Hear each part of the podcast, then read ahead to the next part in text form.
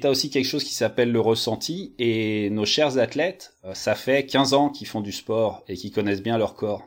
Donc des fois aussi c'est bien de sortir de l'étude scientifique et de voir ce que eux te disent, si ça marche pour eux ou pas. Et des fois ça va marcher pour un athlète et pas pour l'autre.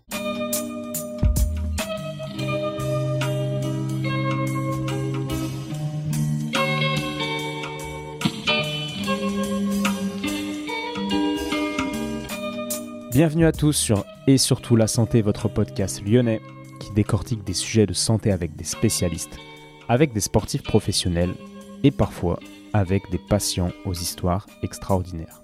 Aujourd'hui, on est toujours confiné, donc j'en profite pour vous partager un échange avec un confrère ostéo qui est aussi un ami et qui travaille en plein centre de Beverly Hills à Los Angeles. On a donc parlé de sa pratique qui est faite d'un mélange de kinésithérapie et d'ostéopathie et de l'importance de combiner ces deux disciplines.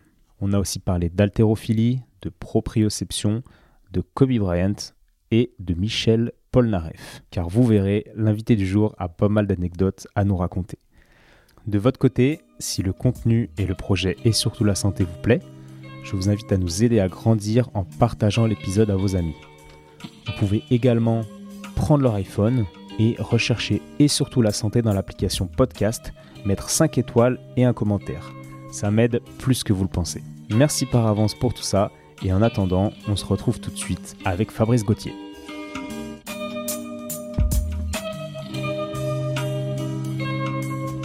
Salut Fabrice. Salut Étienne, comment tu vas? Ça va très très bien, merci beaucoup. Je suis bien content d'être euh, avec toi, même si c'est à distance, hein, malheureusement. On n'a pas trop le choix. Ouais, comment se passe le confinement euh, à Lyon? Eh ben, comme chez toi, j'imagine. Euh, on a peu le droit de sortir, on a des autorisations pour, euh, pour aller faire ses courses euh, et puis faire un peu de sport une fois par jour. Vous, c'est un peu plus light, je crois que tu m'as dit? Ouais, c'est, bah, disons que pas c'est pas autant strict par rapport, on n'a pas la police qui nous surveille. la population, au moins, au moins à Los Angeles, elle a l'air d'être assez, assez disciplinée. Et euh, c'est aussi une ville avec pas mal d'espace, donc on est on n'est pas les uns sur les autres, donc euh, la, la, le distancement social, si tu veux, c'est un peu un art de vivre à Los Angeles. Hein. Les gens sont surtout dans leur voiture euh, en temps normal et puis ils vont au boulot et puis ils rentrent chez eux. Donc là, comme le boulot est fermé, euh, bah ils restent chez eux. et, euh, et comme c'est une petite juxtaposition de petites de petits villages, de petites banlieues.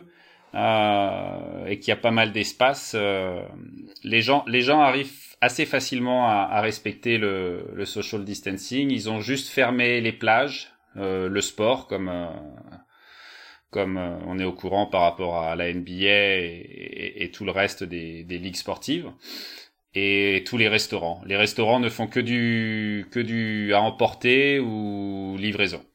D'accord, bah c'est à peu près pareil que, que chez nous, sauf qu'on est un peu plus collé, nous, en France et, et à Lyon. Ouais. Mais justement, on va admettre qu'il n'y a pas de social distancing, comme tu dis, mhm. ouais. et que tu te retrouves dans une soirée. et là, il y a quelqu'un qui te demande Hi Fabrice, qu'est-ce que, qu'est-ce que tu fais dans la vie? Euh, Qu'est-ce que tu lui dis? Alors, euh, en général, euh, surtout si la soirée se passe aux États-Unis, quand je dis ostéopathe, euh, il me faut répéter cinq ou six fois. ouais. Donc j'explique euh, en gros que je suis un, un, un mécanicien du corps. Donc j'ai deux, deux casquettes, ostéopathe et kiné. J'ai pas privilégié l'une ou l'autre, j'ai pas abandonné l'une ou l'autre. Euh, j'aime autant les deux métiers. Et euh, donc j'ai un cabinet d'ostéo kiné euh, à Los Angeles, à Beverly Hills plus précisément. Et je travaille avec beaucoup d'athlètes professionnels. Et, comment tu gères tes journées entre la kiné et l'ostéo? Est-ce que tu sépares ou non? Est-ce que tu peux nous dire tout ça? Alors c'est pas c'est pas vraiment moi qui le choisis en fait. C'est euh, c'est euh, je dirais à, mesure des patients qui passent par le cabinet. Euh, j'ai quand même j'évalue à peu près à 70-75% du temps elle est sur la table. Il est en ostéo. Et le reste de la kiné, ça peut être des patients qui, qui décident de me prendre un petit peu comme un coach global, euh, où on va mêler ostéo, kiné, euh, un petit peu de travail physique. Euh, Et mais il y a aussi une grosse, une forte progression de la kiné durant la, les saisons, les off-season en fait des athlètes.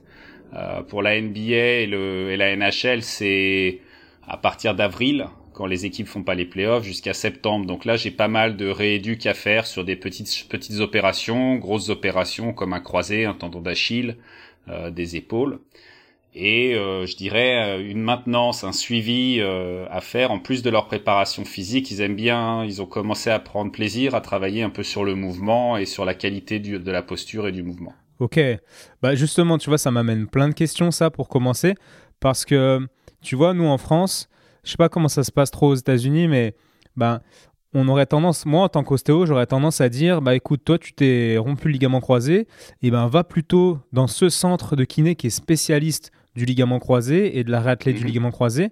Tandis que l'autre qui s'est fait je ne sais quoi, je dirais bah va plutôt là. Et tu vois, il y a cette notion de spécialisation qui fait que quand tu envoies un patient qui se fait opérer d'un ligament, ligament, croisé, il est sûr d'avoir un thérapeute qui, en a, qui envoie, euh, qui envoie par dizaines chaque semaine. Tandis que toi, du coup, c'est pas ton cas. Et comment tu gères quand tu as une bah, star qui vient te voir pour éduquer un croisé? Alors c'est pas mon cas, mais lors de mes études de kiné, j'ai fait mon mémoire sur le ligament croisé. et, euh, et il s'était pas trop mal démerdé parce que c'était à l'époque du cinquantenaire de la, de la kinésithérapie, donc il avait été retenu parmi les, les meilleures mémoires de, de cette année-là. Euh, ouais. J'en ai rééduqué quand même pas mal de, de croisés, tu vois. Donc après, t'as soit l'appellation comme Cap-Breton où c'est vraiment de la spécialisation, ils font que ça. Ça, il y a pas de problème. Mais il y a aussi pas mal de kinés euh, qui sont en cabinet, en ville, qui même s'ils en font pas, euh, je, vais, je dire un chiffre imaginaire, mais 200 ou 1000 par an, euh, ils en font quand même un certain nombre et, ils sont tout à fait capables de rééduquer un ligament croisé. Euh, après, il y a aussi, en, ce qui me concerne, je crois, hein, ce que j'entends des, retours des, des, joueurs ou des athlètes qui viennent travailler avec moi, il y a une espèce de globalité dans la rééducation. C'est-à-dire que je fais pas que la rééducation, il y a aussi l'aspect ostéo et l'aspect, je dirais, préparation physique, mais pas. Je suis pas préparateur physique. J'ai trop de respect pour ce, cette corporation euh, et ce métier pour euh, m'identifier en tant que tel, mais je plante, je plante un petit peu la graine pour euh, que le patient ne, soit pas que sur son genou, que soit pas centré sur son genou, mais qui profite de ce temps de rééducation pour travailler sur tout son corps et comprendre certains aspects de la préparation physique qu'il peut rajouter à son programme ou qu'il peut commencer à apprendre pour sortir de sa blessure plus, plus costaud qu'il n'y est rentré. Et est-ce que tu crois que le fait de faire ça toi-même, d'avoir le patient un peu euh, avec plusieurs visions, est-ce que tu crois que ça a un avantage par rapport à, un patient qui, voit, qui verrait son kiné, qui est un, on va dire spécialiste mhm. euh, J'ai pris l'exemple du croisé parce que c'est un truc qui parle à tout le monde, tu vois, mais j'aurais pu dire autre chose. Euh, est-ce qu'il y a l'avantage à être tout seul pour le patient et d'avoir une vision globale envers le patient par rapport à un patient qui est avec un staff, un ostéo plus un kiné plus un autre chose? Euh, Alors la première, le premier, la première chose qui me vient à l'esprit de toute façon à chaque fois que je, travaille avec qui que ce soit, c'est le résultat.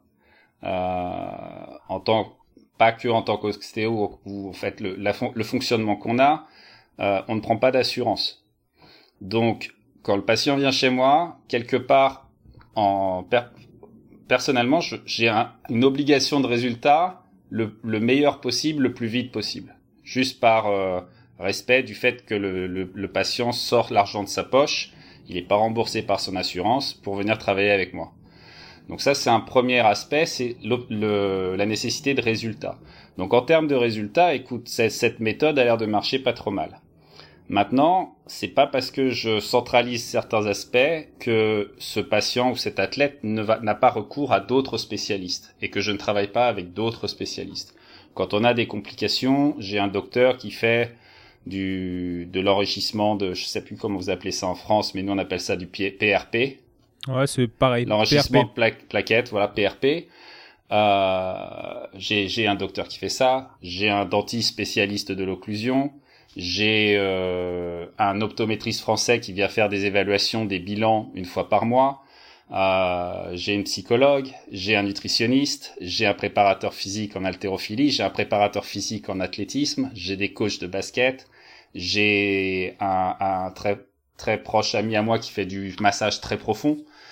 Donc j'ai un ensemble, j'ai ma femme qui fait du pilates, donc j'ai un ensemble d'intervenants qui travaillent aussi au sein de cette petite structure ou autour de cette structure.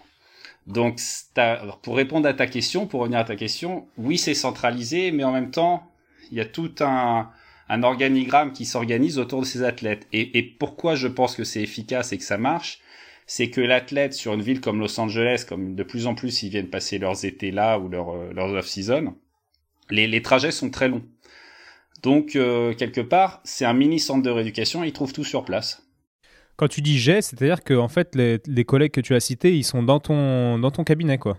Oui, voilà, une partie. Euh, ceux qui travaillent dehors ou dans un gym ont leur propre gym ou vont travailler sur les pistes d'athlétisme.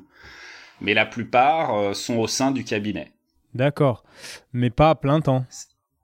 Euh, si, mais il loue, il loue des salles, de, il loue euh, certaines de mes salles de mon cabinet. D'accord, ok, ok, ok. Voilà, donc en fait le cabinet, t'étais venu au cabinet. Ouais, bien sûr, bien sûr. Ouais, donc en fait ça, ça ressemble un petit peu à un appart parisien ou lyonnais avec, euh, tu sais, le côté un peu haussmanien avec les moulures. Mais sur un côté, on a toutes les salles de soins et sur euh, l'autre côté, il y a un espèce un, petit plateau technique, euh, pas forcément très grand, mais qui permet quand même d'aller faire un, petit sprint de 25 mètres euh, et de, de, de, caler pas mal, pas mal d'outils essentiels, euh, je pense, à la, à la réathlétisation. Non, non, c'est On peut appeler ça la réathlétisation, en fait. Ça, c'est pas mal, j'aime bien ce mot-là. Ouais, on l'utilise aussi beaucoup, mais d'accord, j'imaginais pas autant de gens. Je pensais que c'était des collègues qui avaient dans d'autres cabinets. Je savais pas que c'était des gars qui travaillaient sur place et tout, avec toi vraiment d'aussi près, quoi. Ouais, alors l'optométriste et le dentiste, ils ont leur propre structure. Ouais, ok. L'optométriste, ils ont, ils ont mis en place cette, euh, qui est une technique suisse qui s'appelle neurovision. Hmm. Et qui au départ était, était, a été créée pour rééduquer les joueurs de hockey sur glace du Servette de Genève après les commotions cérébrales. Et ils se sont rendus compte qu'en faisant travailler le, le cortex visuel, euh, ils avaient d'excellents résultats donc sur le, retour après commotion cérébrale, mais d'autant plus de meilleurs résultats sur les performances de l'athlète. Donc ils ont commencé à se dire, bah pourquoi on va pas aller euh, passer les gars à neurovision sans qu'ils aient une blessure. Et après, ils se sont rendus compte d'effets euh, hyper positifs, par exemple sur les gamins en termes de concentration, de résultats scolaires, euh, pilote de Formule 1, pilote de jet. Donc ils ont installé une antenne à Los Angeles, super intéressant. Et c'est des, c'est un opto, un optométriste français euh, qui, euh, qui euh, comment, qui fait tous les bilans et qui vient une fois par mois. Hmm. J'ai entendu parler de ça et c'est un des futurs podcasts que j'aimerais faire. Je sais qu'il y a un bah, hôpital à Lyon. Je te mettrai. Ouais. ouais. Ouais, ouais, je compte sur toi pour me mettre en, lien. Merci Fabrice. Et du coup, on va revenir à, ta pratique euh, dans ce cabinet, justement.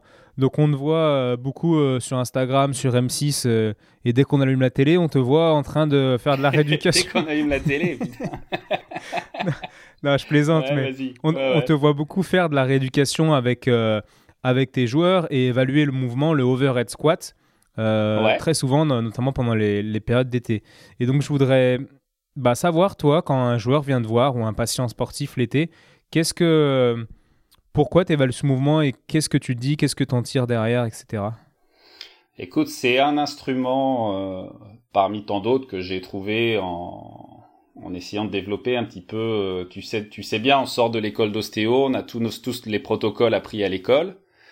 Et puis euh, petit à petit, au fur et à mesure du temps, tu développes tes propres protocoles, tu rajoutes des petites choses, tu vas pêcher des choses à gauche et à droite. Donc ça, c'est un mouvement que j'ai euh, que j'ai appris moi en faisant de l'haltérophilie, euh, qui me permet de de visualiser en fait la qualité euh, du mouvement sur un du mouvement et de des adaptations du corps en général par rapport à ce mouvement sur un mouvement que je trouve hautement fonctionnel et, et, à, la fois très difficile à réaliser correctement.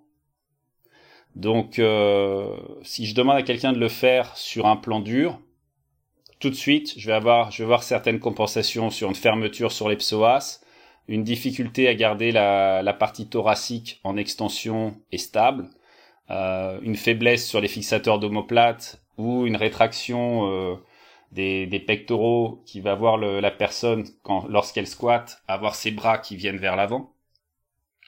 une raideur de cheville. Voir, tu peux voir tellement de choses. C'est, je trouve ça assez assez exceptionnel quoi. Sur un mouvement, si tu sais bien regarder, bien observer, ce qui est une partie fondamentale aussi de notre, je dirais, de notre art. Euh, si tu fais faire cinq mouvements, tu comprends très très vite euh, ce qui se passe. J'avais posté un truc avec Rudy sur Instagram il y, a, il y, a, pas mal de temps, en fait, quand je l'avais vu la première fois en 2016. Et été un de mes premiers tests, c'est de lui faire faire un overhead squat euh, sur du parquet. Voilà. Et sur, si tu vas sur mon Instagram, il y a cette vidéo. Euh, tu le vois, il, il compense vers l'avant. J'appelle ça un taco squat, c'est-à-dire qu'il il se plie vers l'avant. Euh, il, il, tourne, il shift sur sa sur sa sacro-iliaque. Enfin, il y a, y a, pas mal de petits problèmes. Et en l'espace de, de, deux semaines de travail, euh, tu le vois stabiliser un squat parfaitement sur un WAF médium. Euh, et donc, on va on va arriver à parler parler de ça aussi. Pourquoi je les mets sur ces sur ces mini WAF C'est parce que ça leur donne ça leur donne une possibilité de tricher. Donc bien sûr, on veut pas qu'ils trichent sur le long terme, on va corriger les choses, mais sur une raideur de cheville, si tu le fais faire son, son squat sur du dur, il n'aura pas possibilité de partir. Donc il va les compenser ailleurs.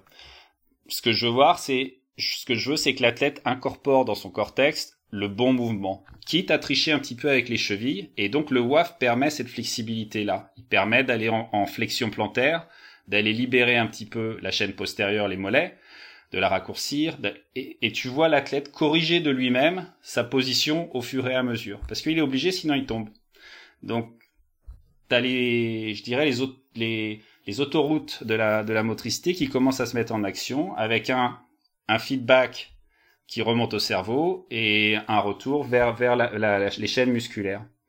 Donc tout cet ensemble d'informations me permet en fait de, de, de guider l'athlète afin qu'il réalise le meilleur mouvement possible. Et pour, pour, pour moi, la, la, première source de prévention, c'est la qualité du mouvement. Ok, bah justement, tu vois, tu enchaînes parfaitement avec ce que je me disais. Mhm. Donc toi, pour toi, c'est comme. J'ai pas fait exprès. Hein. ouais, non, non, y a... Fabrice ne sait pas les questions qui, qui l'attendent. Et heureusement, sinon je pense qu'il aurait peur. non, je plaisante.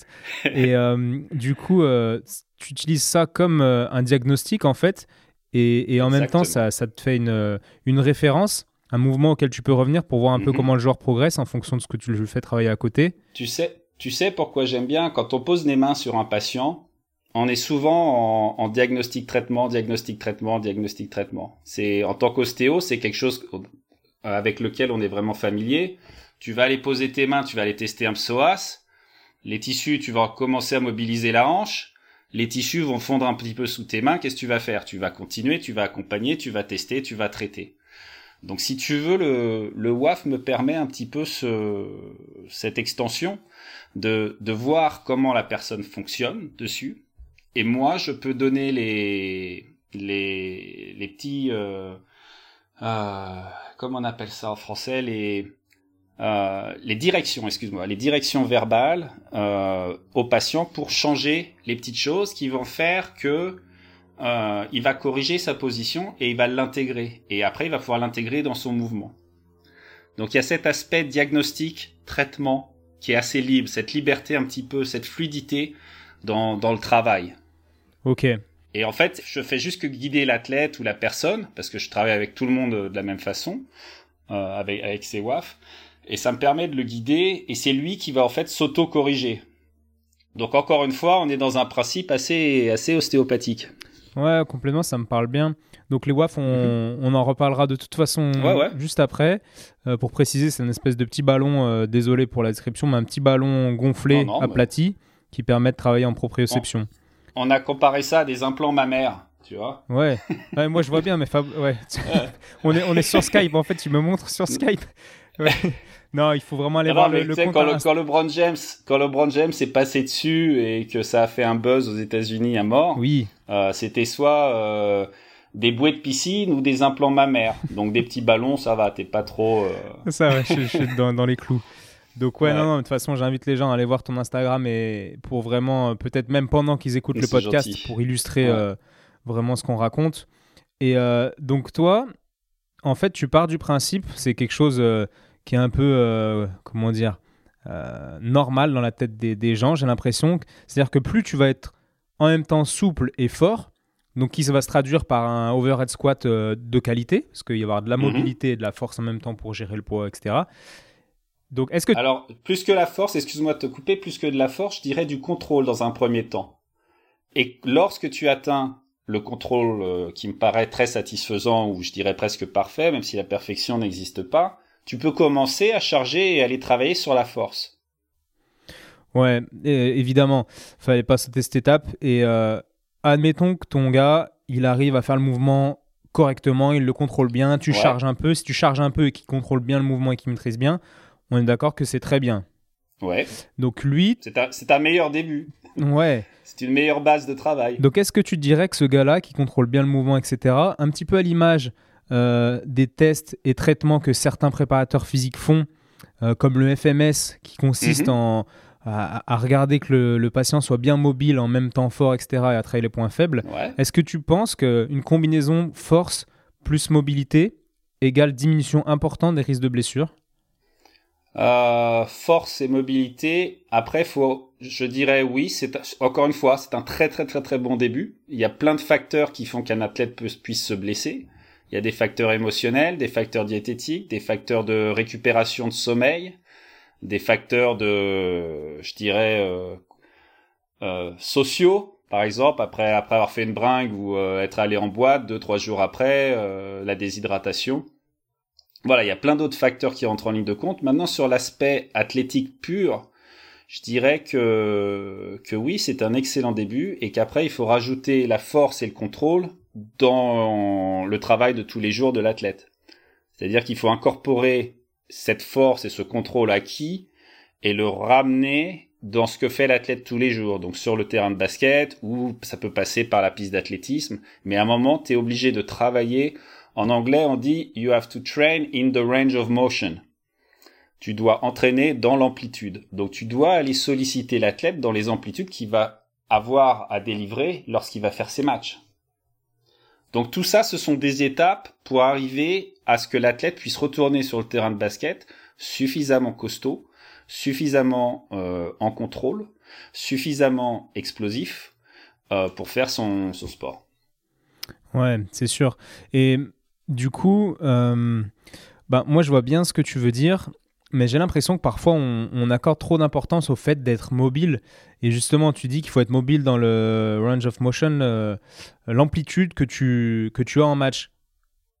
Non, j'ai dit qu'il fallait, j'ai dit qu'il fallait euh, travailler. Donc travailler, quand je dis travailler, c'est l'aspect force, l'aspect l'aspect travail physique. Il faut travailler dans l'amplitude euh, dans laquelle la personne va, va faire son sport. Maintenant, dans amplitude, il y a deux types d'amplitude. Il y a une amplitude physiologique et il y a des amplitudes qui sont extra-physiologiques, qui sont trop grandes. Il y a des fois une recherche à travers le stretch, par exemple, qui est peut-être d'aller chercher trop loin, dans trop de trop grandes amplitudes. Et en fait, c'est une épée à double tranchant, à deux lames. Voilà, double tranchant. Parce que des fois, tu vas chercher plus d'amplitude et tu peux créer de l'instabilité. Eh ben, moi, c'est justement ma. Donc, je suis pas un. Comment dire Je passe pas des heures à rechercher des, sujets scientifiques, mais je m'informe quand même bien. Et j'ai l'impression que toutes ces théories euh, force plus mobilité, c'est un peu. Euh, comment dire euh, C'est moins à la mode qu'il y a quelques années. Et j'ai pas de mal à l'intégrer parce que je me dis que.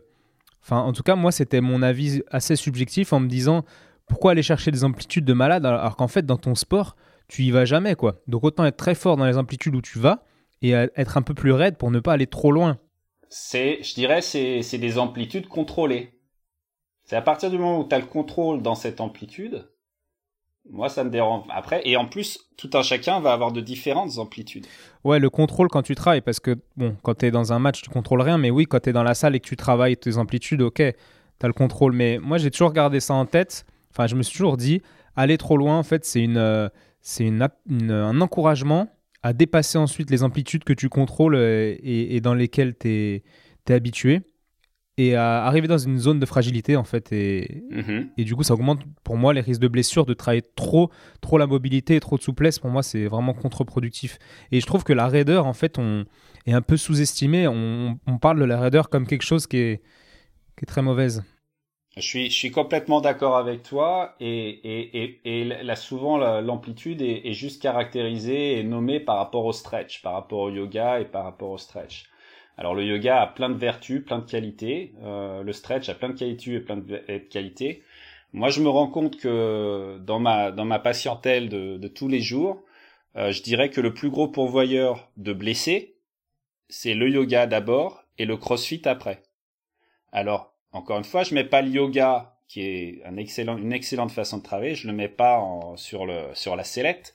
C'est plus la façon dont les personnes travaillent. Les personnes approchent le yoga. Ils vont voir quelqu'un qui va faire un headstand, euh, un appui sur la tête ou une position un peu compliquée. Ils vont essayer de faire la même chose. Sauf qu'ils sont pas suffisamment bah, costauds et. C'est un exemple assez typique, Pour aller dans ces amplitudes. Tu, tu vois ce que je veux dire? Pour revenir à ce que tu me disais, pour moi, l'amplitude n'est pas un problème si tu la contrôles et si tu es fort et solide et stable dans cette amplitude. Ok, bah ouais, ça rejoint euh, ce, que, ce que je disais, mais du coup, moi, j'imagine que c'est difficile d'être fort et en contrôle dans une amplitude un petit peu extrême, entre guillemets, dans laquelle tu vas pas souvent, tu vois. Ouais, ouais, non, c'est sûr. C'est sûr. Euh, et encore une fois, après, euh, est-ce que c'est adapté? Je pense pas qu'il y ait de mauvais exercices. Il y a que des exercices mal adaptés ou qui soit pas adapté au sportif ou à sa situation personnelle ou à sa hmm. blessure. Non, mais c'est clair.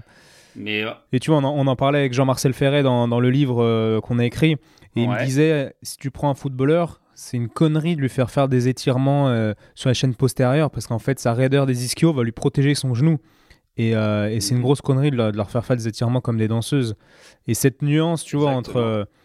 Enfin, du coup, moi, ça me permet de d'insister sur ce que tu dis, en fait, d'adapter tes conseils en fonction de qui tu as en face et, de sortir des, des, des, formules magiques qui s'appliquent en fait jamais à, mhm. tout le monde, quoi. Bah écoute, là tu prêches un converti, hein. encore une fois. Euh...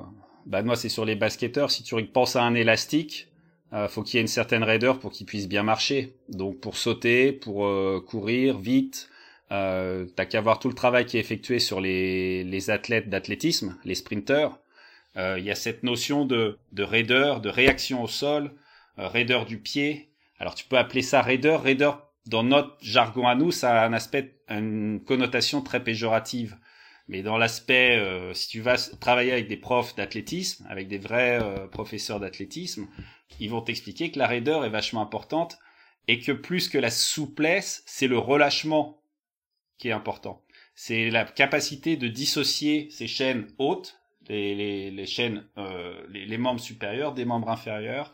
C'est tout cet aspect-là qui est important. Donc, donc c'est c'est vraiment une, euh, peut-être même à plus un problème de jargon et de et de la façon dont on verbalise les choses. Ensuite, pour en revenir à ce que tu disais, euh, de toutes les études soi-disant ou, ou scientifiques, euh, moi, j'en lis pas mal aussi. Euh, je pense qu'il y a deux aspects de la science. Il y a la science fondamentale et il y a la science appliquée.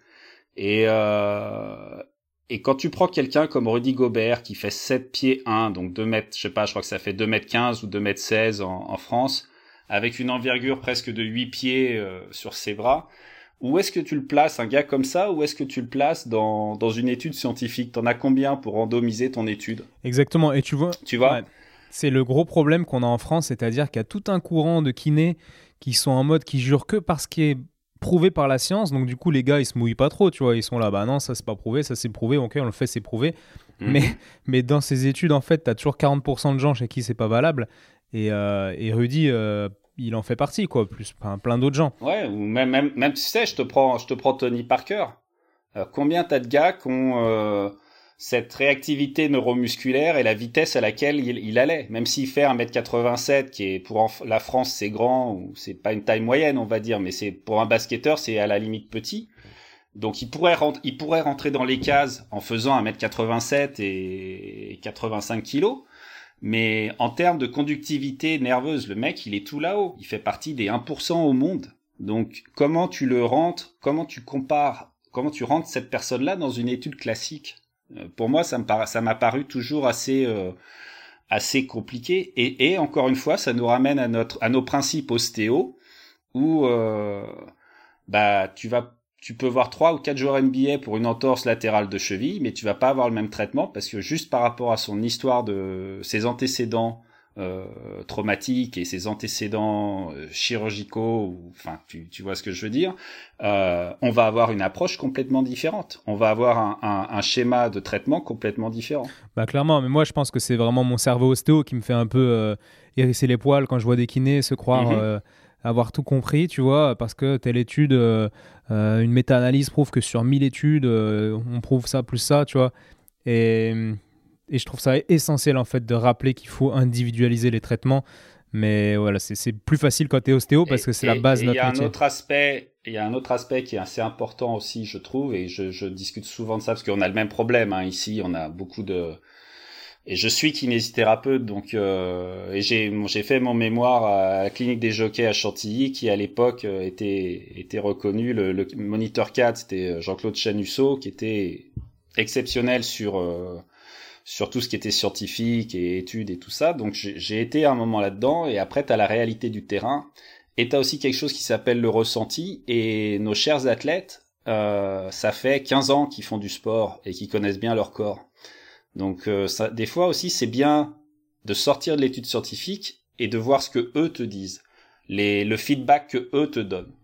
Parce qu'ils ont tellement fait des exercices, ils vont te dire si ça, si ça marche pour eux ou pas. Et des fois, ça va marcher pour un athlète et pas pour l'autre.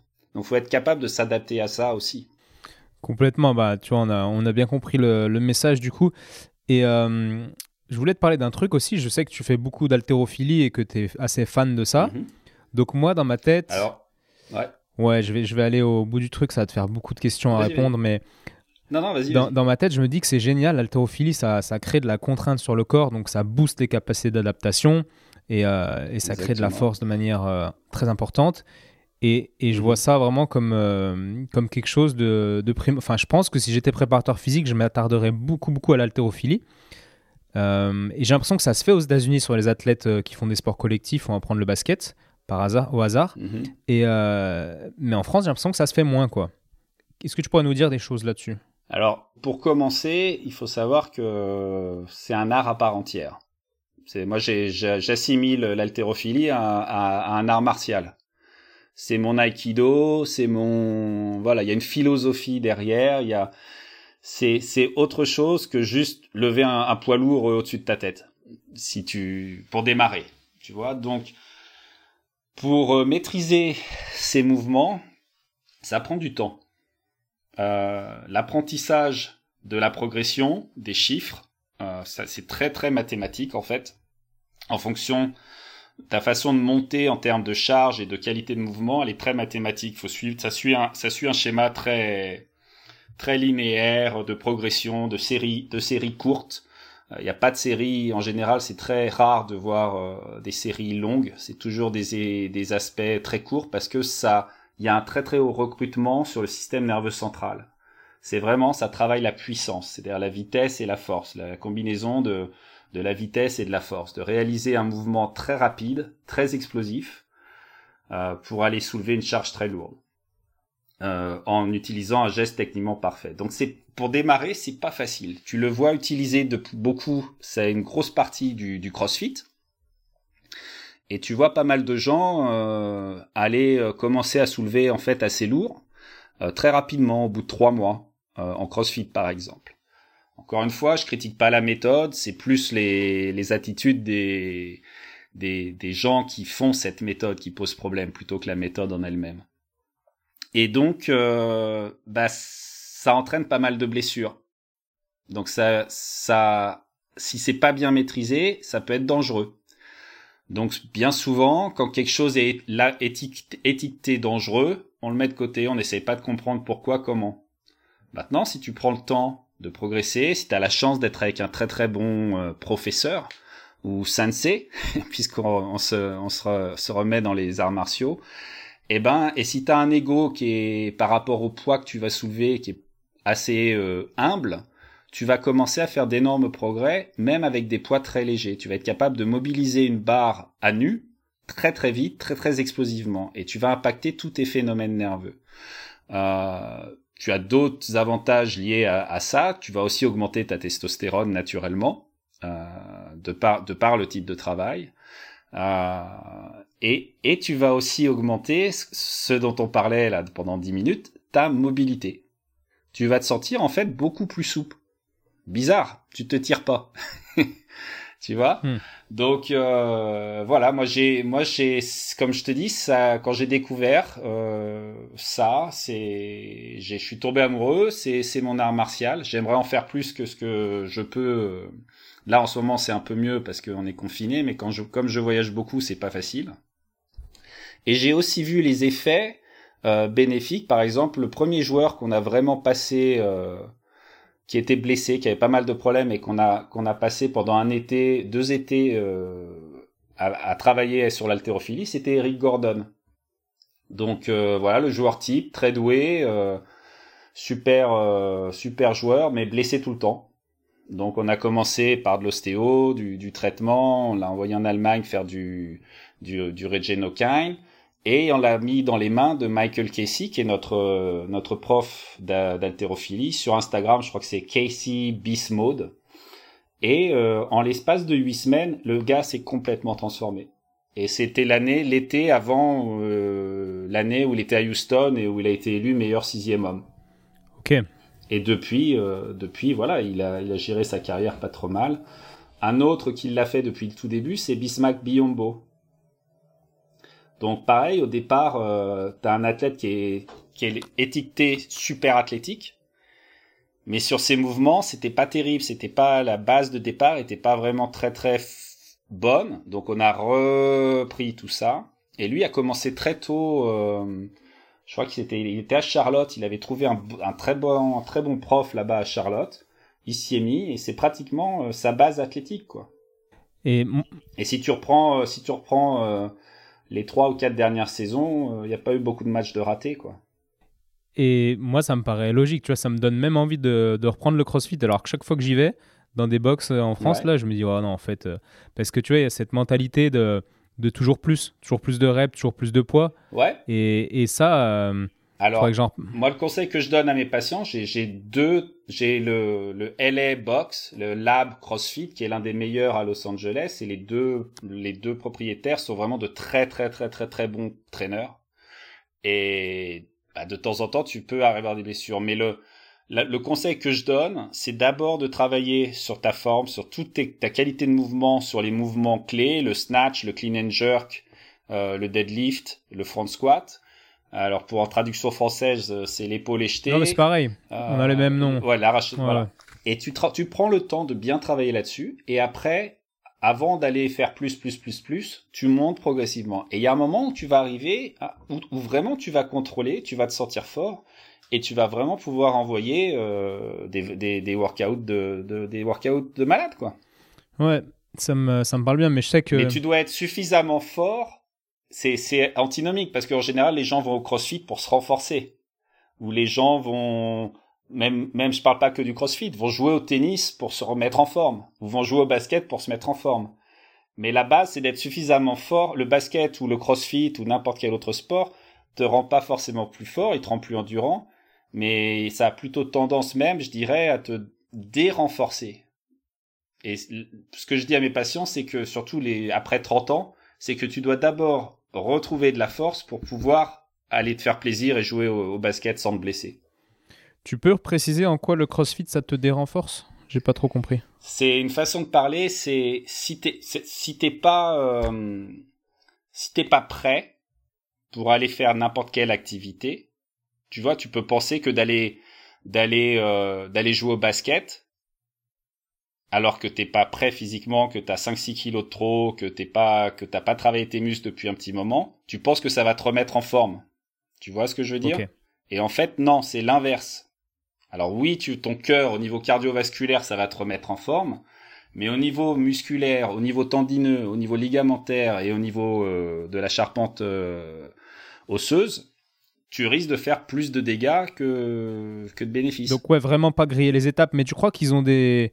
Il faudrait que j'en parle avec un prof de CrossFit, tu vas me dire, mais tu crois qu'ils ont des notions sur la physiologie de régénération du collagène, etc. Euh, oui, je pense. Ouais, j'en parle. Moi, je, enfin, je, j'ai, encore une fois, hein, c'est, c'est, pas, euh, c'est pas la méthode le problème, c'est les, les profs. Euh, c'est les profs et c'est aussi les clients ou les patients. Ouais. C'est c'est pas on tire pas que dans un sens, tu vois. Et moi les les les les profs de CrossFit et les gens qui compitent en CrossFit que je connais, euh, tu peux avoir de très très très très bonnes discussions sans aucun problème. Non, mais c'est sûr. En plus, ils sont souvent super chauds les, cross de, les profs de CrossFit. Et euh, à comment en France, à Paris, euh, Rudy, Nico, euh, Evan, ils bossent avec Guillaume Pifto qui est au CrossFit euh, dans le 13e arrondissement. Ah, et voilà, il, il a, il a toutes ses, ses capacités à les entraîner sur euh, de l'haltérophilie et euh, mixer du CrossFit à partir du moment où les mecs sont prêts, quoi. Ouais, je vois, il y a le présentateur télé aussi, euh, je sais plus, Rémi, euh, je sais plus quoi. Rémi? Rémi, ouais, bah Rémi, c'est un fan de CrossFit Ouais. et puis euh, il se débrouille bien. Mais tu, si tu le reprends du moment où il a commencé, il y a vraiment cette courbe. Et d'ailleurs, c'est lui qui m'a présenté Guillaume. Euh, il y a cette courbe de progression qui fait que maintenant, il est capable de faire tout ce qu'il fait. Mhm. Ok, tu as quand même bien répondu là, à mes questions sur l'haltérophilie. J'avais une question, tout à l'heure on a mentionné rapidement, je crois, la, la tendinite. Et euh, je voulais juste te poser une question très simple. Pour toi, quels étaient les facteurs qui faisaient que des joueurs allaient faire des tendinites à répétition? Euh, bah, il y en a plein. hein. Tout ce qu'on apprend en cours, euh, matériel, mauvais gestes sportifs, euh, inflammation euh, générale qui peut être liée, euh, qui peut être, dont l'origine peut être souvent euh, les dents. Pas mal de gens ou- oublient ça. Manque de force sur un agoniste ou antagoniste. Enfin, il y a, tout qui, peut rentrer en ligne de compte. Déficit, de mobilité, restriction de mobilité d'un point de vue ostéopathique, compensation sur une, blessure ancienne. Enfin bon, il y a, tout le, tous nos cours de, de pathologie et pathologie du sport. Euh, ouais, vas-y. Ok, ouais, ouais, non, mais je vois bien, mais je me disais, est-ce que ça va nous amener quelque part? Et parfait, j'ai une question par rapport à ce que tu as dit, parce que moi, je suis, euh, comment dire, très, j'ai l'œil euh, beaucoup orienté vers les dents, et Ah. ça, c'est quelque chose que personne contrôle, personne maîtrise. Et tu vois, je discutais avec une patiente par téléphone là tout à l'heure pour prendre des nouvelles, et elle me disait qu'il lui avait trouvé un kyste au niveau de la dent et tout, et moi, j'étais refait. Je me suis dit, mais je suis sûr que ce kyste interagit avec ses douleurs. Ouais. On en a parlé dans le podcast numéro 3 avec euh, Mathieu Durand, pour ceux qui veulent creuser le sujet passionnant. Et euh, moi, je vais te demander si les radios panoramiques ou les scanners, pour vérifier justement qu'il n'y ait pas des kystes et des infections à bas bruit dans les dents, étaient quelque chose de fréquent aux États-Unis. Euh, oui, radio panoramique complet. Scanner un peu moins, euh, mais vraiment radio panoramique, oui. Et, et donc, euh, je, vais te parler de ce que je connais, parce que donc on travaille avec un, dentiste euh, qui est spécialiste de l'occlusion. Il a une machine qui, il pourrait te l'expliquer beaucoup mieux que moi, parce que un peu comme toi, je suis, euh, je suis très conscient que les, la partie, toute la partie dentaire peut, peut, euh, comment dire, euh, intervenir Interagir. sur, interagir sur le reste du corps, euh, sur, euh, sur les maux de tête, sur les migraines, sur les vertiges, sur les tensions au niveau cervical, voilà, céphalée cervico-rachidienne, enfin tout, tout, tout, tout le, tout, tout, tout le paquet. Et donc, ce dentiste avec qui je travaille, quand j'ai un doute, quand j'ai un travail, je l'envoie vers eux. Je m'intéresse au travail qu'il fait, mais c'est son art à lui, quoi. C'est son métier. Et donc, il a cette machine qui permet de faire un scan 3D. Euh, donc, c'est plus par rapport à l'occlusion et qui te donne. Euh, c'est très simple. Tu vois ça avec les couleurs. En gros, sur les grosses zones de pression, ça va être rouge, et sur les zones de non pression, ça va être plutôt vert. Et tu vois un petit peu ce, cette euh, Ouais, je vois bien ce que c'est. Il te met un truc dans la ça bouche. te fait ça te fait une évaluation voilà une évaluation par rapport à à à, à l'occlusion euh, gauche droite avant arrière euh, sur euh, sur sur un patient Ouais, ouais, je vois très très bien ce que c'est. D'ailleurs, j'ai un podcast de, de prévu. et et donc bien sûr il y a les infections il y a les kystes et tout ça donc ça bon il, il les il les trouve assez facilement mais je suis beaucoup plus intéressé moi par cette euh, cette notion de pression et de facteurs de, de différence de pression d'un côté à l'autre sur une euh, aussi j'aime beaucoup ça parce que ça ça me donne une euh, en, anglais on appelle ça une baseline une une évaluation qui permet aussi de valider la l'efficacité d'un traitement ostéo derrière quand tu refais la deuxième évaluation. Ouais, c'est marrant. J'avais fait. euh, J'étais allé voir un, un, ami d'amis euh, dentiste et qui, est- au Cluso et on avait fait une petite séance d'ostéo pendant, pendant le, qu'il y avait le patient pour voir si ça changeait quelque chose au niveau des appuis des dents. Et ça changeait, c'était vraiment intéressant. Mais le problème que j'ai, c'est que tu vois, il faut aller voir en France, mais je pense que c'est pareil de partout dans le monde. Si tu veux un gars qui étudie bien la racine des dents et, et les kystes, etc., c'est plutôt aller voir un endodontiste qui va avoir le scanner 3D, etc. Si tu veux aller voir un gars qui a la machine que tu dis, qui, qui regarde les pressions quand tu serres les dents pour voir les déséquilibres, il mhm. bah faut voir un occluso. Et tu vois, c'est assez compliqué, quoi. faut connaître tous ces gens euh, et ça fait balader le patient. Ah ouais, non, mais c'est. Ah ouais, mais encore une fois, ça vaut le coup, quoi. Quand t'as quelqu'un qui a vraiment. Euh, vraiment de gros problèmes de et que tu arrives à régler ça euh, et de trouver encore une fois on est en, tant qu'ostéo on est censé être à la recherche de la cause hein, et on travaille on essaye de pas trop travailler sur les conséquences donc euh, voilà c'est ça ça vaut le coup je pense ça vaut le coup mais en effet c'est pas facile mais mais doucement les gens sont un peu plus éduqués ça progresse tu vois tu prends moi je prends 20 ans en arrière personne ne savait ce qu'était un psoas maintenant ici moi tout le monde connaît euh, ces, ces fléchisseurs de hanches et son psoas c'est clair. Quand tu disais psoas euh, il y, a, y, a, 20 ans, les gens, les gens pensaient que tu les insultais. Donc euh, voilà, ça prend du temps, mais ça, ça progresse quand même. Quoi, faut être optimiste. Oui, non, non, mais je le, je le suis, c'est clair, ah c'est clair. Ouais, ouais, je sais bien que tu y es, mais mais d'une façon globale, euh, d'une façon globale, ça, ça progresse bien, quoi. Donc pour en revenir au tendinite, euh, bah écoute, ouais, une infection dentaire, un problème d'occlusion, tout ça, tout ça peut avoir aussi des, effets, des effets. Euh, moi, je l'ai vécu hein, sur certains joueurs et, et ça, ça a complètement, ça a complètement sa place dans, dans la prévention. Quoi. Ouais. Bah, pour reparler de Marcel Ferret et, et Philippe Boixel, euh, alors qu'ils étaient avec l'équipe de France, euh, ils ont passé toute l'équipe euh, chez le dentiste et ils ont fait vérification de tout hein, avant la Coupe du Monde 98. Je leur parlerai de, de ça à Jean-Marcel. Je mhm. ferai un post Instagram dessus pour tenir un peu tout le monde au courant. Et euh, du coup, j'avais une question, une question fermée, hein, très simple, mais qui va nous amener à, discuter peut-être d'autres trucs. La question était la suivante. Dans une équipe NBA, combien de joueurs en moyenne, on va dire sur les 12-15 gars qui sont potentiellement sur le terrain à chaque soir, combien en a qui sont sous anti-inflammatoires Oh ah, c'est un bon débat, c'est une bonne question, c'est une excellente question. Euh... auquel je ne vais pas pouvoir répondre puisque je ne fais pas partie de staff NBA. Mais euh, et que je pense ça va varier en fonction du, du staff médical euh, des joueurs. Euh, je peux vraiment pas y répondre. Je pense honnêtement, je peux vraiment pas y répondre. Mon, mon avis serait de te dire euh, un chiffre un petit peu euh, au hasard, mais je le rapprocherais plutôt des 75%. Ouais, c'était plus la tendance en fait. Donc beaucoup, tu dirais qu'il y en a beaucoup. Ouais. Je, je dirais ça, mais encore une fois, j'en suis pas sûr. Je peux pas, je peux pas te le dire euh, à 100%. Est-ce qu'ils prennent des anti-inflammatoires Il y a plusieurs raisons de prendre les anti-inflammatoires. Est-ce qu'ils les prennent en amont du match, avant chaque match, pour être sûr de que ça se passe bien, parce qu'ils ont des douleurs chroniques ou des aspects comme ça? Est-ce qu'ils sont, est-ce qu'ils prennent les anti-inflammatoires parce qu'ils viennent de se faire une entorse de cheville et ils veulent, euh, ils veulent masquer un peu la douleur, euh, le temps de pouvoir que la, cheville aille mieux?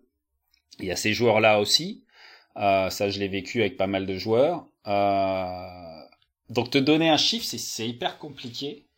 Je dirais, en même temps, malheureusement, peut-être à peu près le même pourcentage qu'une population générale. D'accord. Ouais, non, c'était plus pour amener du.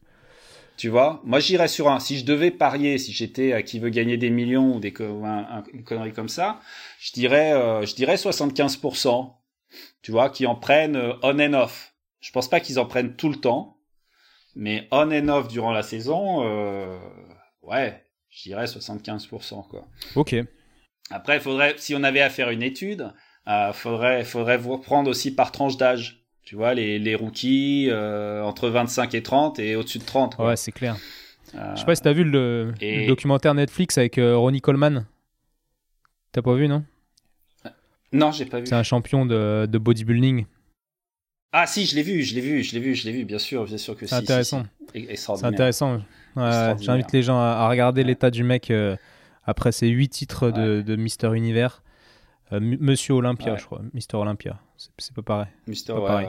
Non, non, ça c'est. Euh, bon, mais tu rajoutes. Euh, sur euh, sur sur ce, ce sport à l'époque ou même encore maintenant je sais pas bon je crois qu'il y a des je crois qu'il y a des catégories je suis pas assez mais je pense malheureusement à l'époque il y avait pas que des anti-inflammatoires ou il se mettait il se mettait aussi un peu d'autres choses quoi donc c'est clair non non mais c'est une petite association que j'ai fait parce ah que je l'ai regardé hier soir Ouais, ouais, non, il est, il est super ce documentaire. Mais le mec est vachement touchant. Ouais, carrément, carrément. Et euh, dernière petite question avant que tu nous racontes des anecdotes, parce que je sais que tu en as plein. Euh, je voulais te parler de l'intérêt d'avoir un staff privé. J'ai écrit un article dernièrement là-dessus, sur l'intérêt d'avoir un staff privé quand tu es un joueur pro, parce que bah, quand tu changes de club, mhm. tu pas suivi. Quand tu vas en équipe de France l'été, ils ont aucune idée de ce qui t'est arrivé pendant la saison. Euh, si tu es coupé par un club, bon, bah, tu sais pas où aller, euh, t'as pas de gars qui te suivent. Bref, cette idée de staff privé, elle est nouvelle en Europe, dans en basket en tout cas. Dans le foot, je pense pas. Euh, je connais moins le milieu, mais aux États-Unis, c'est quelque chose qui est, qui est normal quoi, pour les gars d'avoir euh, un staff autour d'eux. Tu peux nous, nous expliquer? Alors, normal, je dirais euh, tous les plus grands, tous ceux. Alors, après, c'est.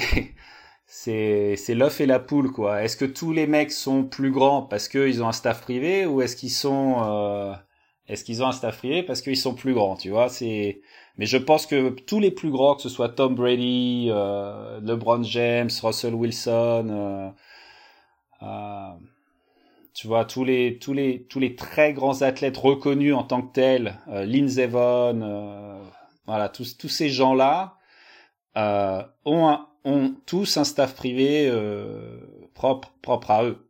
Donc bon après il y a les sports individuels, le tennis, le ski, le golf, t'es es quasiment obligé. Euh, mais sur les sports collectifs, euh, voilà, je pense que c'est euh, c'est une condition sine qua non pour pour le succès. j'ai j'ai beaucoup de respect pour tous les gens, tous les staffs des équipes parce que pour l'avoir fait pendant cinq ans, mais avec l'équipe de France et pendant l'été, donc un mois et demi, deux mois max. Je crois qu'en 2011 avec Tony, on était on était vraiment resté trois mois. J'étais resté trois mois en France avec lui.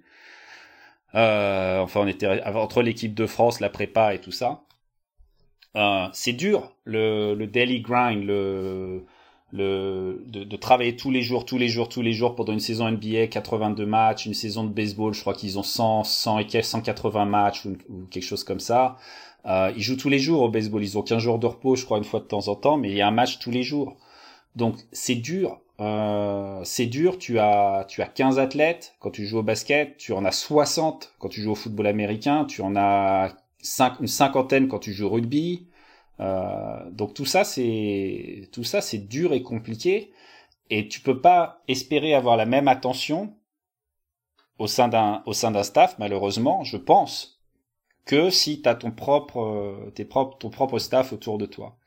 Après, l'autre l'autre côté positif d'avoir un staff autour de toi en tant qu'athlète professionnel, c'est aussi de garder tes informations médicales quelque part. Alors ça peut, ça va peut-être faire hérisser des poils sur certains, mais une information médicale normalement elle est privée. Ton employeur n'a pas accès à tes informations médicales, je pense.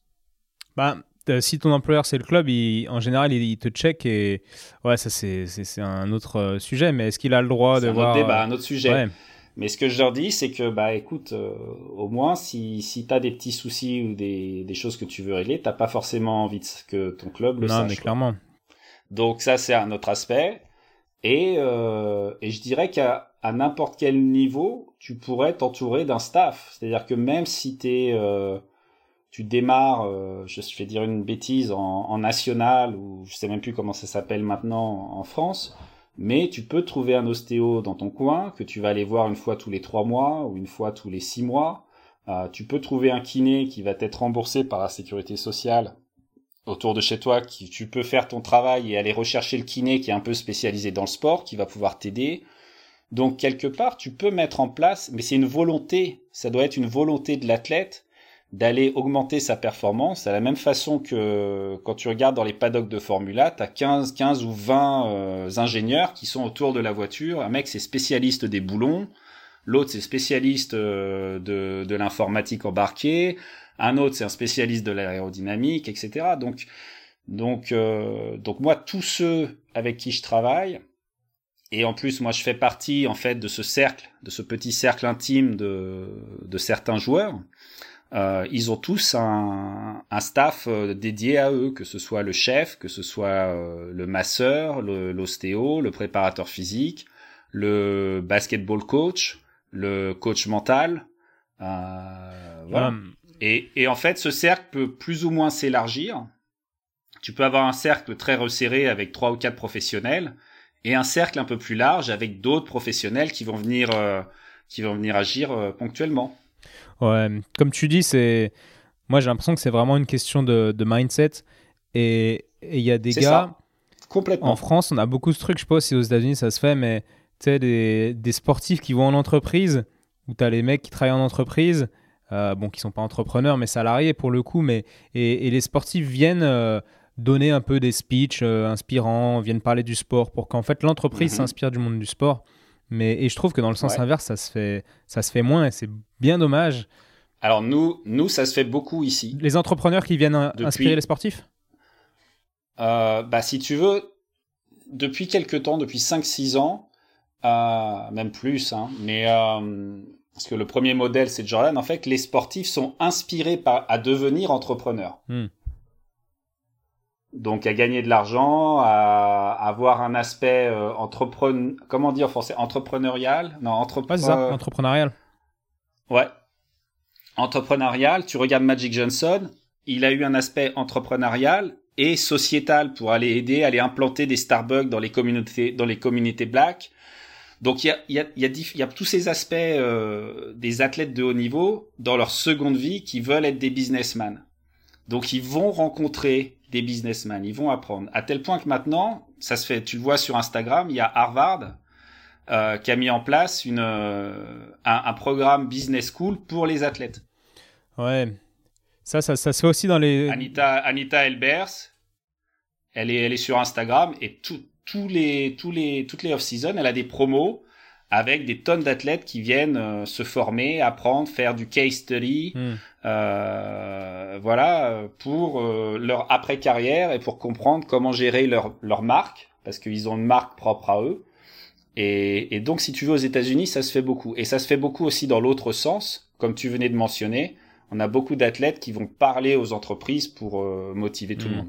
Ouais, ça, ça, ça se fait aussi en France. Là, on a l'EM Lyon qui fait des, programmes pour sportifs. J'en connais, euh, bon, je vais pas dire leur nom, mais qui sont, qui sont un peu dans ces programmes-là. Mais tu vois, l'autre fois, euh, écouté un truc de Axel Toupane. Je pense que tu vois qui c'est. Ouais. Oui, je vois très bien qui c'est, Axel. Je, je m'occupe. Donc du coup, il disait que c'était vraiment par son, par son passage en NBA qu'il avait pris des cours et vu, en fait, il y avait beaucoup de choses qui étaient faites pour les athlètes pour qu'ils se cultivent et pour qu'ils développent un peu ce mindset d'entrepreneur. Et ça, ah ah on n'a on a pas autant la ici. NBA est, la NBA est très très accompagnante de ces, de ces athlètes du début jusqu'à la fin et jusqu'à hmm. l'après. C'est une vraie, c'est une vraie. Je pense, bon après on peut toujours trouver des défauts à tout le monde et partout, mais je pense que dans cet aspect-là, c'est une vraie très très très bonne ligue. Ils prennent, euh, ils prennent soin de, de ces athlètes. Ouais. Il y en a toujours qui se retrouvent ruinés euh, quelques années après la fin de carrière. Quoi. Ouais, mais de moins en moins apparemment, hein, quand même. C'est sûr. Euh, ok, moi, j'avais envie de te poser des petites questions, que tu nous parles d'anecdotes, parce que je sais que tu connais très très bien le soigneur de, de Kobe Bryant. Donc euh, voilà, est-ce que tu peux nous, nous raconter, on, parlait des staffs privés, est-ce que tu peux nous raconter la relation de Kobe avec qu'il avait avec son, son gars en privé, tout ça, des choses quoi bah ouais ouais, bah, ça, première qui me vient à l'idée en fait c'est euh, c'est vraiment cet aspect euh, d'hyper compétiteur. Donc la, la, personne dont on parle, s'il s'appelle Berens Beitos, euh, c'est un ancien danseur euh, de ballet euh, qui a dansé à peu près dans le monde entier. Il était pas danseur étoile, mais il était à très très haut niveau. Et il a eu un accident de moto. Il s'est il s'est cassé le fémur, fracture de la hanche, mal diagnostiqué, mal au mal opéré, grosse boiterie. Il a décidé de, de s'impliquer dans, dans son travail euh, de, de, récupération, de rééducation et d'apprentissage du corps humain euh, par nécessité, qui est devenu une passion, mais avec l'éthique de travail d'un danseur, euh, d'un danseur étoile, quoi. Donc, si tu veux, les deux personnalités, à mon avis, ont très vite match-up avec Kobe. Euh, lorsqu'il a commencé à travailler avec lui très très tôt parce qu'il avait 17-18 ans je crois euh, quand il a été drafté. Et en fait, le préparateur physique de Kobe, déjà à l'époque, le, gamin avait son préparateur physique, Joe Carbone, euh, qui maintenant est à New York, euh, lui a fait rencontrer Berens et ça, a démarré. Et en fait, Berens est resté, je dirais, en arrière, en retrait un petit peu de, tout le, de toute la clameur pendant 20 ans avec Kobe Bryant. Enfin, il l'avait, il l'avait vu, je crois qu'il l'avait vu deux ou trois semaines avant qu'il y ait l'accident. Et euh, donc, trouver quelqu'un qui arrive à rester aussi longtemps avec un gars comme Kobe Bryant, c'est assez exceptionnel. Et l'anecdote marrante, c'est que, et pour montrer un peu sa compétitivité, c'est qu'à aucun moment il voulait le partager avec qui que ce soit. Donc, euh, les anecdotes m'ont été rapportées en fait par euh, Terrell Owens, qui était, qui est un des, des, des meilleurs euh, wide receivers en football américain. Je crois que ça va être le troisième ou quatrième de tous les temps après Jerry Rice. Euh, qui à l'époque était était euh, était très très célèbre, c'était vraiment son apogée au moment où Kobe était là. Et Corey Maggetti, qui était un ancien joueur des Clippers et, et ami proche de Kobe, c'était un ami proche de Kobe. Ils m'ont dit qu'ils ont dû essayer de trouver, je sais, passer par tous les ressorts possibles et imaginables pour avoir le numéro du gars et qu'il puisse être aussi traité par lui, quoi. D'accord. Voilà. Il avait pas Instagram, le gars, il se montrait pas trop, quoi. Il était, il était dur à non, et même là, il l'a pas, il est, il est hyper privé, et je crois que Kobe a parlé une fois de lui. Euh, c'était un Jimmy Kimmel, c'était un 50 minutes euh, Kobe close, close and personal. Et c'est Terrell Owens qui en parle parce que c'est c'est c'est Berens qui l'a amené en Allemagne. Le gars, c'est vraiment un génie. Il est, il l'a emmené en Allemagne pour faire les soins du genou, là, le, le Regenokyne, chez le professeur Welling. Et, euh, et, il, a, il en a parlé là pour la première fois en expliquant que c'était un génie quoi, dans les dans les dans la bouche de Kobe. Mais euh, il est pas sur Instagram, il est pas sur Facebook, euh, très très privé en fait. Il est resté, euh, mais il voit il voit tous les athlètes de la terre. Et lui lui il travaille dans ton cabinet non? Ouais, ouais, ouais, on est très très proche. Il est, euh, il est dans mon cabinet, dans la salle juste à côté ouais, de la mais je vois, mais tu me l'avais présenté. Mais il est, il est, il est pas très causant, quoi. À première vue, comme ça. Ah, si, si, il parle beaucoup. Il devait être occupé alors. Quand tu es sur sa table, euh, il, par il parle énormément. C'est une, euh, non, non, il discute énormément de tout. Euh, non, non, il est, il, il, non, non, il parle. D'accord, d'accord, mais je pense. Je...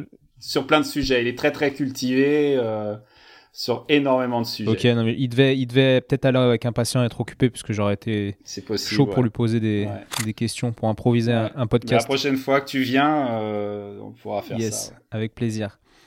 Ok, et une petite. Euh, une autre anecdote, je sais pas, nous quand on te voit à la télé, tout ça, on t'imagine dans ton monde à, à LA avec, euh, avec les stars et tout. Euh, est-ce que tu as, une anecdote, je sais pas, un truc à nous raconter sur ta vie qui représente en fait ta vie à Los Angeles qui est, qui est différente de, de la vie lyonnaise quoi ouais, je sais. euh, écoute, j'en ai deux, je crois. Ouais, il y y a une fois, si tu veux, moi, le, le, je me suis installé là à Beverly Hills un petit peu euh, quelque part par hasard. Mais euh, donc, tous mes patients viennent pas de Beverly Hills, ils viennent d'un peu partout. Mais de temps en temps, tu as de bonnes surprises parce que bon, t'es quand même situé dans un endroit où il y a pas mal de monde. Et un jour, j'étais en train de, j'étais sur Facebook avec un pote d'école de, kiné et on, on chattait, tu vois, sur euh, la messagerie Facebook et tout ça. Et je lui dis, écoute, euh, ne, ne me prends pas pour un mytho, je vais être obligé de te laisser là, mais il y a Cindy Crawford qui vient de rentrer dans le bureau. et donc, euh, donc c'était ma patiente du jour, euh, c'était la patiente qui venait, tu vois. Bon, je l'ai pas vu beaucoup, je dû l'avoir trois ou quatre fois, mais c'était marrant de d'avoir d'écrire ça à ton pote, tu vois. Tu te dis, bah je te laisse, j'ai Cindy Crawford qui rentre dans le bureau. Et lui, il était, il était à, à Aulnay, non? en France. non, non, non, il était pas loin, ouais, je crois. Il, était à Sarcelles ou quelque chose comme ça, mais euh, euh, voilà quoi. Donc c'était assez rigolo, mais de, de, de presque me sentir gêné un petit peu de, de que le gars pense que je sois un gros mytho, quoi, tu vois. Ouais. Alors que, alors que bon, c'était, c'était, voilà. Maintenant, euh, l'autre anecdote, si tu veux, pour pour t'expliquer en, quelque sorte, moi, mes, mes idoles étant jeunes, c'était Magic Johnson et Mohamed Ali. Donc après, j'ai jamais eu vraiment de, j'ai jamais été vraiment fan, fan, fan, quoi. Et un des premiers patients connus dont je me suis occupé euh, à Los Angeles, c'était Michel Polnareff. Et, euh, et c'était assez marrant parce que donc je me suis occupé de lui, on, faisait un peu de sport, je l'emmenais à la salle d'enregistrement, il me faisait découvrir Los Angeles avec les restaurants. Et en fait, je connaissais pas Paul Naref autre que c'était une star française de la chanson, mais c'était pas c'était pas ma cam euh, ces chansons. Moi, j'étais plus Otis Redding, R&B, euh, James Brown, tout ça. Et je sentais que ça l'énervait que je connaisse pas ces chansons.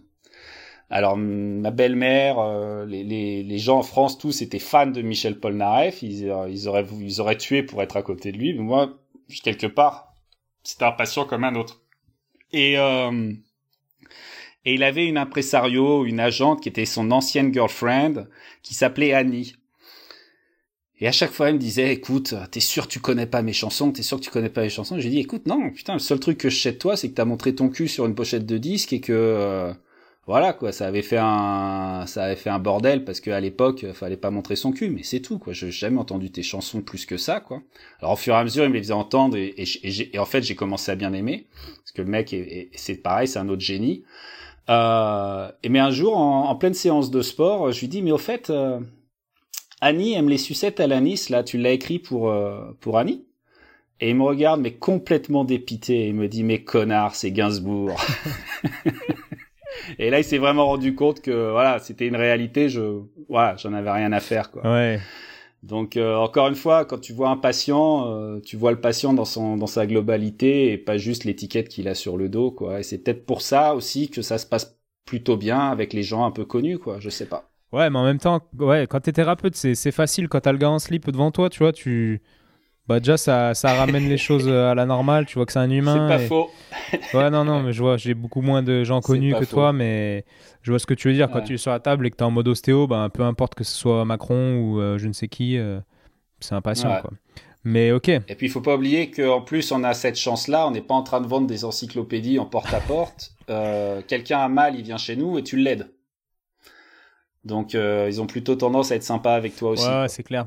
Moi, je me demandais au, début, quand je commençais à avoir des, des, gens un peu, un peu connus, tu vois, ou des joueurs, et ben, j'avais peur qu'ils me prennent un peu pour de la merde. En fait, je me suis rendu compte que non, ils étaient trop sympas. Effectivement, le fait que tu les aides, ben, ben, il y a vraiment une relation d'humain à humain et, et je, je vois bien ce que tu veux je dire. Crois pas que, je pense, je pense que comme tu dis, ça part de l'humain et tu peux avoir euh, quelqu'un. Euh qui est horrible et qui soit tout là-haut et quelqu'un qui est horrible et qui soit tout en bas et vice versa quoi. Il n'y a pas de il y a pas de règle. Après tu vas tomber un, de nos profs nous avait dit vous aurez la, la patientèle que vous méritez. Et je trouve ça complètement vrai euh, après 25 ans d'exercice. Euh, je croise les doigts mais jusqu'à présent j'ai vraiment des patients qui sont pas casse-couilles quoi qui qui sont sympas qui m'aiment bien qui qui sont voilà qui de, de, de bonnes personnes mmh. quoi. Donc euh, c'est rare quoi j'ai c'est rare les gens euh, avec qui j'ai pas envie de travailler ouais bah ouais ouais puis de toute façon comme tu dis ça se fait naturellement et... ouais parce que t'aimes pas non plus bah ouais voilà c'est donc, euh, au moins c'est pratique bon bah trop cool bah merci beaucoup Fabrice euh, ça fait déjà okay. une heure qu'on parle. Ce fut un plaisir. Ouais, ouais super. Bah, J'espère que, la qualité sera bonne hein, de ce podcast, malgré le, la distance. En tout cas, ça me fait vraiment plaisir d'en avoir fait un avec toi. Et puis, bah, au plaisir de réchanger en privé ou sur un autre podcast ou je ne sais quoi. Ouais. Et quand tu veux revenir à Los Angeles, quand on pourra revoyager, t'es le, es le bienvenu. Ça marche, bah, je note. Merci beaucoup Fabrice. Ciao. À bientôt. Ouais, bye. Ciao, ciao. Bye.